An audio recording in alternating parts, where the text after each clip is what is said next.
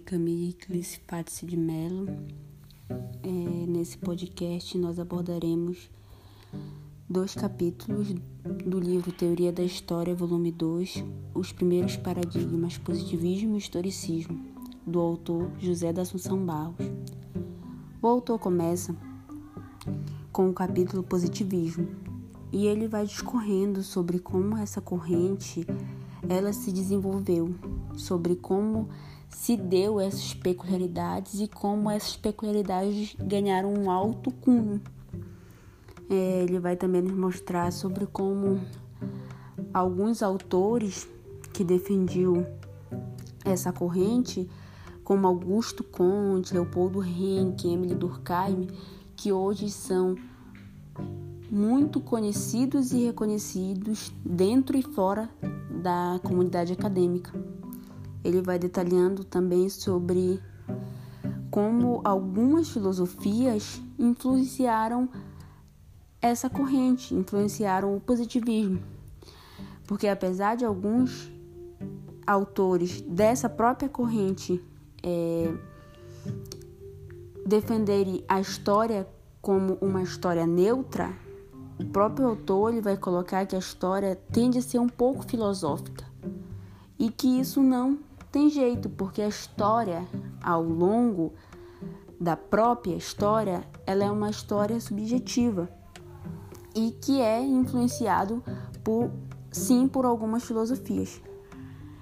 E a evolução que se dá sobre o positivismo vem muito dos ideais iluministas, esse iluminismo que está florescendo na, na França, né, com a Revolução Francesa, ele está ganhando um forte, fortes adeptos e um desses ideais que adentraram muito fortemente dentro do positivismo foi sobre as leis gerais essas leis gerais que vão fazer muito parte do positivismo, porque o positivismo ele defende muito a questão do universalismo.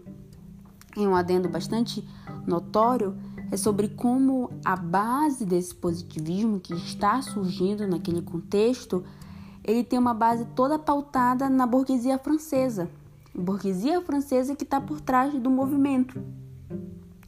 E sobre esses ideais, é, que antes no iluminismo eram liberais, eram de cunho revolucionário, quando adentram no positivismo, eles tornam-se ideais conservadores, porque o positivismo ele vai se tornar é, um positivismo conservador. Perpassa também um autor, ele coloca muito evidenciado sobre como e ele mostra para gente sobre como o positivismo na forma simples e pura, o real positivismo. E uma coisa bastante interessante é que cada tópico que está dentro do capítulo eles são muito bem interrelacionados, facilita muito para aqueles que são interessados na área da história e para aqueles que se interessam de alguma maneira muito para essas pessoas que estão iniciando, facilita muito a compreensão. Bom, o segundo capítulo é sobre o historicismo, o historicismo alemão, que se dá na Alemanha. O autor, né, ele vai descrevendo sobre como esse historicismo, ele assim como ele descreve o positivismo, ele vai descrevendo sobre como aconteceu a sua formação, sobre o seu desenvolvimento, sobre sua gênese e que se o positivismo ele prega muito, ele defende muito essa questão do universalismo, o historicismo vai ser diferente. Ele vai se pautar muito na questão do nacionalismo. E principalmente autores da escola histórica alemã que eram é, tinham uma forte influência do Estado, o Estado que estava por trás, assim como no positivismo era a burguesia francesa, nessa escola histórica alemã e os autores que estavam dentro dela tinham muito por trás dessa corrente o Estado alemão.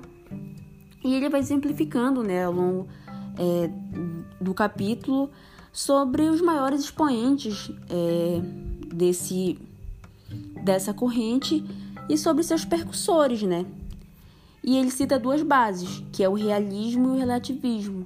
Relativismo esse que é bastante interessante colocar sobre como a questão do ponto de vista que no positivismo o historiador ele tem que ter um ponto de vista neutro, ele tem que fazer uma história neutra. O relativismo vem falar que não, que o ponto de vista subjetivo do historiador, em boa dosagem, ele é muito bom para o fazer história. E ele vai colocando sobre como esses paradigmas eles foram é, sendo é, colocados durante o desenvolvimento do, da corrente e como aconteceu a consolidação. A consolidação do historicismo, comparado ao positivismo, foi uma consolidação rápida. O positivismo, quando emergiu, quando surgiu, teve muitos entraves. Não que o historicismo não tenha tido, mas se comparado, foi muito mais rápido do que o positivismo. E ele finaliza o texto, né, é, falando sobre o fazer história, né, sobre o fazer história que vai muito além desse olhar ocular e documental, que depende muito da subjetividade do próprio sujeito que faz a história.